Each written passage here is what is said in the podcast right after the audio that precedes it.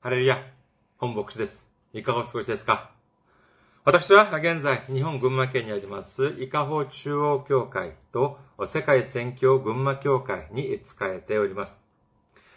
教会のホームページ申し上げます。教会のホームページ、日本語版は japan.ikahochurch.com japan.ikahochurch.com です。こちらの方にいらっしゃいますと、教会に関するご案内、そして日曜礼拝の時のメッセージをお聞きになることができます。なお、日曜礼拝の時のメッセージは動画サイト、YouTube を通して視聴されることもできますし、あるいは、ポッドキャストを通して音声としてお聞きになることもできます。次に、教会のメールアドレスを申し上げます。教会のメールアドレスは、いかほチャーチアットマーク gmail.com です。いかほチャーチアットマーク gmail.com こちらの方にメールを送ってくださいますと、私がいつでも直接受け取ることができます。次に、先週も選挙支援としてご奉仕してくださった方々がいらっしゃいます。ユン・チャンジョさん、ソン・ヒョンスさん、ファン・ギュファンさん、キム・ジェワンさん、イ・ジンムクさん、日本に復興をさん、チョ・ビョンナンさん、感謝ですさん、ファン・ソクさん、ウンチョン協会さん、パク・ジェワンさんが選挙支援としてご奉仕してくださいました。ありがとうございます。本当にこのような本当大変なコロナとかで大変な今世の中になっていますけれども、このように日本選挙に関心を抱いてくださ関心を持ってくださり、そしてこのように支援してしてくださって本当にありがとうございます。大きな励みになります。イエス様の驚くべき祝福と溢れんばかりの恵みが共におられますようお祈りいたします。次に、選挙支援としてご奉仕してくださる方々のためにご案内いたします。まずは、日本にある銀行です。群馬銀行です。支店番号は190、口座番号は1992256です。群馬銀行支店番号190、口座番号1992256、本ソンピルの名義でなっております。次に、韓国にいらっしゃる方々のためにご案内いたします。これは、韓国にある銀行です。KB 国民銀行です。口座番号は07921-0736-251です。KB 国民銀行07921-0736-251となっております。私どもの教会はまだ財政的に自立した状態ではありません。皆様のお祈りと宣教支援によって支えられております。皆様のたくさんのお祈り、ご奉仕、ご関心、ご参加、お待ちしております。それでは、今日の御言葉を見ています。今日の御言葉は、ローマ人の手紙、5章17節の御言葉です。ローマ人の手紙5章17節です。お読みいたします。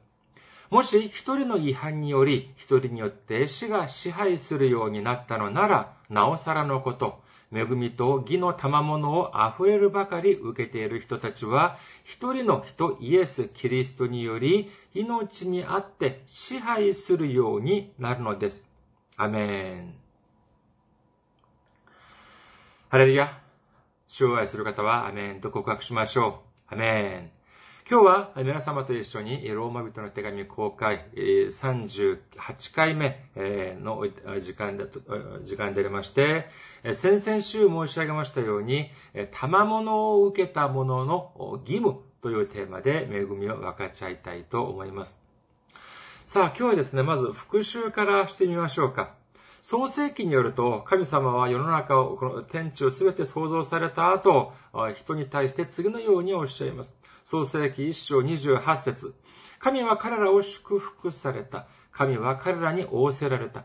埋めよ、増えよ、地に満ちよ、地を従えよ。海の魚、空の鳥、地の上を這うすべての生き物を支配せよ。神様は人を作られた後、この世の中のすべてのもの、そして、えー、海の魚、空の鳥、地の上を這うもの、すべての生き物を支配せよというふうにおっしゃいました。それでは、これはじゃあ、人を何度、どのように、どのような位置に、として作られたものでありましょうか。それは、人間はですね、単純にその地の、その地の、この地のですね、住民として作られたのではなく、天と地と、そして海のすべてを司る、すべてを支配する、つまり王として人間を立ててくださったのであります。それでは人間はじゃあこの王位、この王座を得るために何かしたことがあったでしょうか人間がこの王位を得るために何かをしたこと、ものっていうのは、努力をしたものというのは何かあったでありましょうかいいえ、違います。何もありませんでした。これはまるで昔の封建時代を思い出していただければいいいいと思います。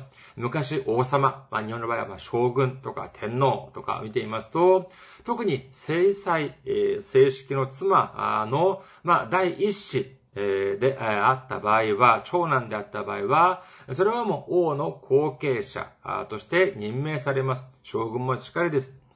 それでは、じゃあその子が自分がじゃあ王の息子として、将軍の息子として生まれるために何か努力をしたでありましょうか？長男として生まれるために何か努力をしたというのがあったでありましょうか？いいえ、違います。自分がした努力というのは何もありません。王の息子に生まれるために努力したこと、将軍の息子として生まれるために努力したことは何もありません。長男として生まれる、生まれるために何か何かしらの勉強をしたとか、試験を受けたとか、そういうものではないのであります。ただ、自分の努力なしに王の長男として生まれ、そして将軍の長男として生まれただけなのであります。しかし、彼はそれだけに、それだけで、えで、えつまり何の努力もなしに王の後継者、将軍の後継者、後継ぎとなるのであります。アダムといえばもやはり同じでありました。彼らが神様に作られるために、作られるために努力したという記録は聖書のどこにもありません。ただ、神様の意志によって彼らをお作りになり、そしてそれだけでなく、彼らをこの世の中の王として立ててくださったのであります。これは彼らの功績ではなく、これはもう、全くの神様の愛によって、彼らが王として立てられたということを信じる皆様であらんことをお祈りいたします。しかし私たちはここで気をつけなければなりません。それは何かというとですね、さあ、皆さんが、えー、王として、えー、立てられたとしましょう。それと、この世の、この世界の、この国の王として、えー、または支配者としてあ、今日からなりました。じゃあ、皆さんは、じゃあ何をしなければならないのでありましょうか？ただ何もせずに部屋に引きこもって、王冠とか被ってですね、素晴らしい服着てですね、鏡とか見て、おお、かっこいいな、とか思って、それでただただ自己満足に浸っているだけ、それだけでいいのでありましょうかいいえ、違います。それはよくありません。それは正しくありません。じゃあ何をしなければならないのかというと、王として与えられた権限を行使しなければならないのであります。王に与えられた力、王に与えられた権利、権限を使って国民のために責任を果たさなければならないのであります。しかし、そのような権限を持っていながら、働きません。仕事をしません。するとどのようになってしまうのかというと、その権限は奪われ、奪われてしまうのであります。それでは、じゃあアダムはエデンで支配者としての役割をしたことがあるのでありましょうか創世記を見てみましょう。創世記を見てみますと、アダムがその王としての、その支配者としての役割を担ったという場面を見ることができます。創世記2章19節です。神である主はその土地の土であらゆる野の獣とあらゆるその空の鳥を形作って人のところに連れて来られた。人がそれを何と呼ぶかをご覧になるためであった。人がそれを呼ぶと何であれ、それがその生き物の名となったというのであります。驚くべき権限ではありませんか一般的にま名前を付けるというのは、まあ、つまり名前を付けるという権利、命名権というのは、それを作った人に与えられます。または、まあ、科学とか見て見てみますと、新しく発見した人とか、あそういう人にその名前を付ける権利というのが与えられます。じゃあ、人に付ける、名前を付ける権利は、じゃあ誰に与えられるのでしょうか？そうです。その子の親に与えられるのであります。しかし、神様はですね、ご自分が作られたすべての生物、すべての生き物に対して、その親に与えられる特別な権利である命名権、これをアダムに行使させたのであります。アダムにこの仕事を、退任を任せたのであります。これはそれこそ、創造主、造物主である神様だけが持っておられる権限までもアダムに与えてくださったという驚くべき姿を見ることが、驚く場面を見ることができるのであります。それではじゃあ、エヴァはどうだったでありましょうか？創世記2章24節それゆえ男は父と母を離れ、その妻と結ばれ、二人は一体となるのである。夫婦というのは一つの体であるということなのであります。アダムにこのような権限があったのであれば、それはじゃあ、つまりこの権限はエヴァも持っていたというふうに考えなければなりません。エヴァもアダムと同様、神様から与えられた権限を行使しながら、その、この世を支配していくべき義務が、責務があったのであります。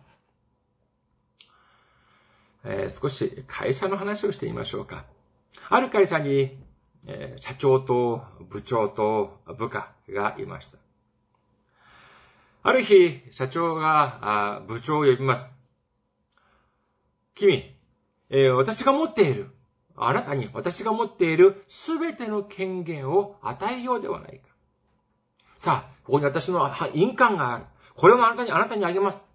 ですから、すべての、この、この権利を持って、そして、この会社を、あなたの部下たちと一緒に、運営してみてください。運営してみないか。というふうに、社長に言われました。そして、社長は話を続けます。会社を運営しながら何をしてもいい。ただ、あそこにある小さい土地だけは手を出すな。あれだけは絶対売り飛ばしてはならない。もし、あの小さい土地を売ってしまったのであれば、私は許さないよ。このように言ったとしましょう。するとですね、ある部下がこの部長に近づいてきます。そして、この部下が何て言ったのかというと、部長、あの土地、売ってしまいましょうっていうふうにそそのかしたんです。すると部長はこういうふうに言います。いやいやいや、社長はあれは絶対に売ってはいけないっておっしゃったんだ。するとですね、この部下がこういう風に言います。いやいや、だから部長はお人よしなんですよ。あの土地は今売らなきゃダメなんです。今売らないともう値段が下がっちゃうんですよ。あれを売るとですね、部長は間違いなく社長に就任します。社長がなぜあの土地を売ってはいけないって言ったか知ってますか？もし部長があれを売ったらですね、自分を押しのけて部長が社長になるからなんです。もしこういう風に言ったとしたのであれば、部長はどうしなければならないでしょうか。君、君をわきまえた、君の身分をわきまえたまえ。今、社長がやるなというのを私にしろというのか。これは生意気である。出ていけ。首だ。なんていうふうにですね、こういうふうに強く言って当然ではありませんか。しかし、この部長、その土地を見たらどうですか？本当に、その部下の言葉の通りですね、売れば本当にいい値で売れそうな気がします。社長が売るなということは、まあそれは十分知っていたんですけれども、あれを売るとですね、自分が社長になれるような気がしたんです。だからどうし、だからどうしたんでしょうか？はい。社長が、あ、くれた、あ社長からもらったハンコを使って、その小さい土地を売ってしまいました。売り飛ばしてしまいました。じゃあ社長はこれを知らないでしょうか？いやいや、当然知ることになるでしょう。するとどういうふうにしたでしょうか？社長は間違いなく、この部長に曰く、あなたに全ての権限を与える代わりに、あの小さい土地だけには手を出すな、あの小さい土地だけは売り飛ばすな、というふうに言ったではないか。しかしそれを売ってしまいました。社長はその土地が惜しかったんじゃないんです。その土地、その土地を売る権限があるにもかかわらず、自分が命令したから、社長である自分が命令したから、売らなかったのであれば、それだけで、あ、自分の命令に従っているというふうに認め上げよう、認めてあげよう、あげるつもりだったのであります。しかし、それを売ってしまったんです。これはもう許すことができません。その日のうちに部長は全てを奪われ、会社から追い出されてしまったのであります。じゃあ、この部長、何が間違っていたのでありましょうか？この部長がやるべきことは何だったのか？というと、社長の言葉、命令に従って、そして会社を運営し、そして部下を支配しなければ、部下を指揮しなければならなかったのであります、あありましたけれども、そのような立場だったのでありますけ、あそのような立場で、えー、あったのにもかかわらず、むしろ部下の言葉に、部下のその言葉に騙されて、社長を裏切ってしまったのであります。アダムとエバは神様の、その、心に神様の意志に従って、この世の中の獣たちを支配しなければならなかったにもかかわらず、むしろ、この獣たち、この動物たち、その自分が支配するべき動物たちの、獣たちの言葉にそそのかされて、神様の命に背いてしまったのであります。これはそれこそですね、神様がくださった大きな贈り物を、それこそ本当に、捨ててしまうような、そのようなことだというふうに言えます。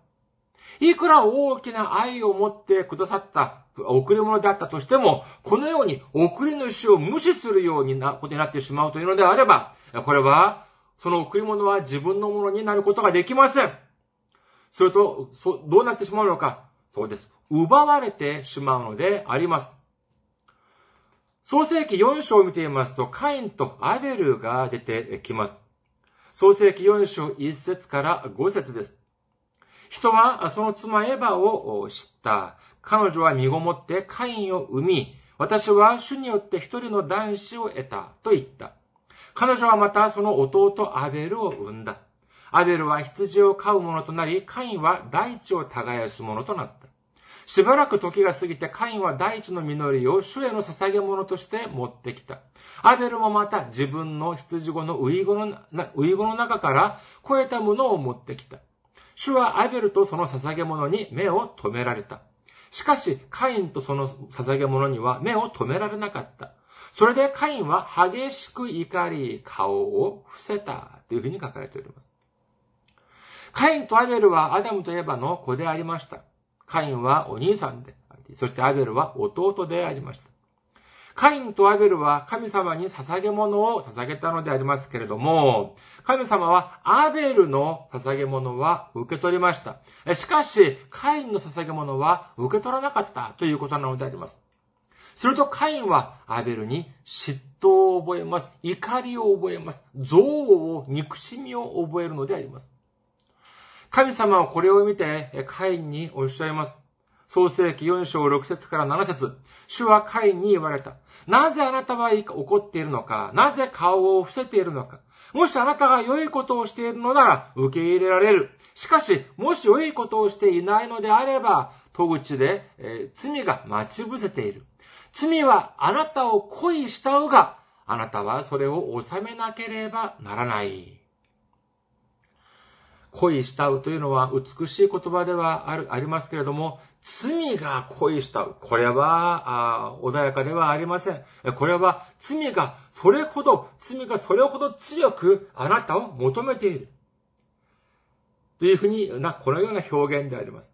神様はですね、このような恐ろしい罪を犯そうとしている会に急いでこのようにおっしゃいます。罪はあなたを恋したうが、あなたはそれを収めなければならない。このようにおっしゃっているのであります。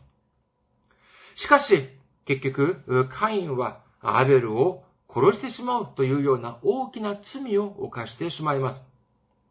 今日の御言葉をもう一度見てみましょうか。ローマ人の手紙5章17節です。もし一人の違反により一人の、一人によって死が支配するようになったのなら、なおさらのことを、恵みと義の賜物を溢れるばかり受けている人たちは、一人の人、イエス・キリストにより命にあって支配するようになるのです。アメン。今日の本文において注目すべき単語は、この支配するという言葉であります。支配するというのは、治める、統治するという意味であります。神様はアダムとエヴァに、この世の中をすべてのものを下されました。そして、これはもう、全くこれは神様の賜物であります。贈り物であります。そして、神様はこの世の中を支配しなさい。収めなさい。統治しなさい。このようにおっしゃいました。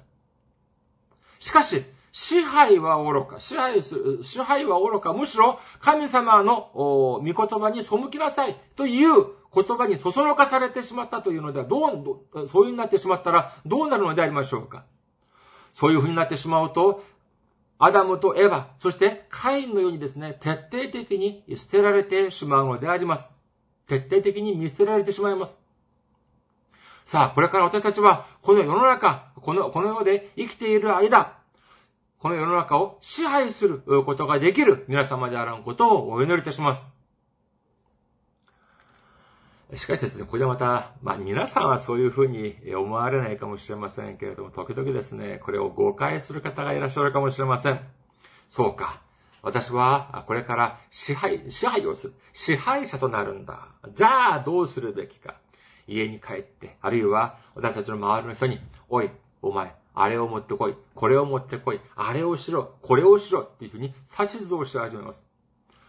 もちろんえ、周りの人は言いぶかしがるでしょう。えどうしたんだあなた？あ君どうしたんだって言うと、いや、俺は今日から、私は今日から支配者として生きていくことにしたんだ。だから、あなたたちは私の命に従いなさい。なんていうふうに言う人はいないでしょうか。これは正しいことですか？だから聖書をちゃんと理解しなければならないということなのであります。神様は私たち人を王として立ててくださいましたけれども、だからといって私たちを、私たちの隣人の王とか、隣、私たちの家族の王として私たちを立ててくださったのではないんです。神様はカインに何を収めなさいというふうにおっしゃいましたか？そうです。罪を納めなさいというふうにおっしゃったのであります。それでは、私たちは何に対して支配しなければならないのでありましょうかそうです。罪に対して支配しなければならないのであります。そして私たちは何に対して支配しなければならないならないのかというと、マルコの福音書を見ていますと、7章で、マルコの福音書7章にて、イエス様は次のようにおっしゃっております。マルコの福音書7章21節から23節内側から、すなわち人の心の中から悪い考えが出てきます。みだらな行い、盗み、殺人、姦淫、貪欲、悪行、欺き、公職、妬み、罵り、傲慢、愚かさで、これらの悪は皆内側から出てきて人を汚すのです。私たちの中で貪欲が湧き上がってきます。憎悪、高慢、高ぶりというのが湧き上がってくるのであります。これは悪いことであります。私たちを汚すものであります。私たちはこのように私たちを汚すものに対して支配しなければならないということを信じる皆様であることをお祈りいたします。エヴァが悪魔に騙される前の姿を私たちは忘れてはなりません。創世記3章1節から5節を見てみましょうか。創世記3章1節から5節さて、蛇は神である主が作られたのの生き物のうちで、他のどれよりも賢かった。蛇は女に言った。そのの木のどれからも食べてはならないと神は本当に言われたのですか女は蛇に言った。私たちはそのの木の実を食べてもよいのです。しかし、そのの中央にある木の実については、あなた方はそれを食べてはならない。それに触れてもいけない。あなた方が死ぬといけないからだ。と神様は仰せられました。すると蛇は女に言った。あなた方は決して死にません。それを食べるその時、目が開かれて、あなた方が神のようになって善悪を知るものとなることを神は知っているのです。蛇の姿に変え、あ現れた、この悪魔サタン、というの、言っていることは、明らかに間違っています。どうしてそういうふうに言い切ることがで、言い切れるかというと、神様がおっしゃったことと完全に違っているからなのであります。もしこの時点で、エヴァが支配者としての権利を、権限を行使していたのなら、どういうふうに言うべきであったでしょうかおい、蛇黙りなさい立ち去りなさい神様はそういうふうにおっしゃらなかったこのように断固として強く言わなけ言わなければならなかったはずです。これこそがまさしく罪に対する支配者の姿ではないでしょうか。エヴァは十分そうすることができました。なぜなら、エヴァは神様の命令をはっきりと知っていたからなのであります。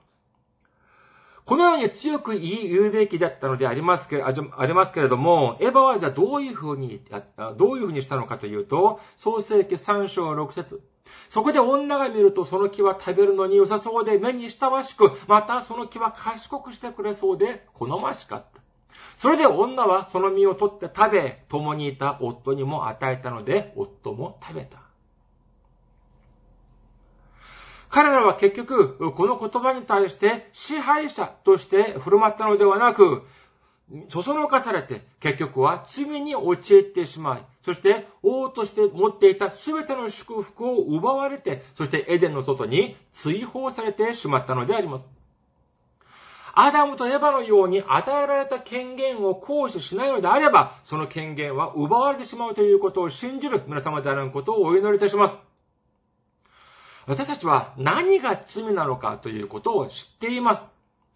しかし、私たちが罪に対して王としての、王、支配者として、王として支配できないのであれば、私たちの目は罪で覆われてしまい、そして私たちの罪がまるで本当に知恵に、えー、本当にそれこそ目に親しく賢くしてくれそうに、そのようにいいものとして見えてしまうのであります。私たちが罪に、私たちは罪に対して王として支配者の立場であるということを信じる皆様にあらんことをお祈りいたします。そしてそれだけではありません。私たちは病に対しても支配者として、えー、支配者としてならなければならないのであります。私たちが生きている間、私たちの前をに立ちはだかる問題に対しても、やはり王として立ち向かわなければなりません。支配者として立ち向かわなければならないのであります。イザヤ書53章5節には次のように書かれております。しかし、彼は私たちの背きのために刺され、私たちの咎のために砕かれたのだ。彼への懲らしめが私たちに平安をもたらし、その打ち傷の家に私たちは癒された。2000年前にイエス様がこの地に来られて、そして刺されたというのは、イエス様に咎があったからではありません。イエス様が傷を、イエス様がそれこそ懲らしみを受けたというのは、イエス様に罪があったからではないのであります。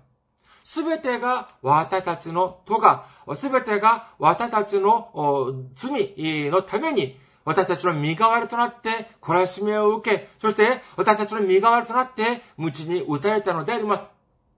それこそ本当に悲しいことであり、胸が痛むことであります。ですが、このことによって、私たちはもうこれ以上世の中の問題に対して苦しまなくても済みます。もうこれ以上病のために苦しまなくても済むのであります。その理由は、イエス様が私たちの身代わりとなって、懲らしめを受けてくださり、そして鞭を打たれてくださったことことによって、神様に対する従順を完全に回復してくださったからなのであります。私たちはもう、私たちを苦しめるすべての問題から、問題に対して支配をすることができます。そして、私たちは私たちを苦しめる病に対しても支配することができるということを信じる皆様であらんことをお祈りいたします。神様は私たちにおっしゃいます。罪はあなたを恋したうが、あなたはそれを収めなければならない。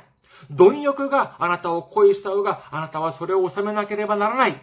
高慢が、高ぶりがあなたを恋したうが、あなたはそれを収めなければならない。病があなたを恋したうが、あなたはそれを収めなければならない。世の中の問題があなたを恋したうが、あなたはそれらを収めなければならない。これこそがまさしく神様から賜物を受けた者の義務だということを信じる皆様であることをお祈りいたします。私たちはもうこれから私たちを汚す罪に苛まれるのではなく、罪に対して支配をし、退かせなければなりません。私たちを苦しめるすべての病やすべての問題ごとに対しても支配者として退かせなければなりません。そうすることによって、イエス様が私たちにくださった従順の回復という賜物によって、病が癒され、そして大きな平安を勝ち得ることによって、イエス様の名を高め、勝利することができる皆様であらんことをお祈りいたします。ありがとうございます。また来週お会いしましょう。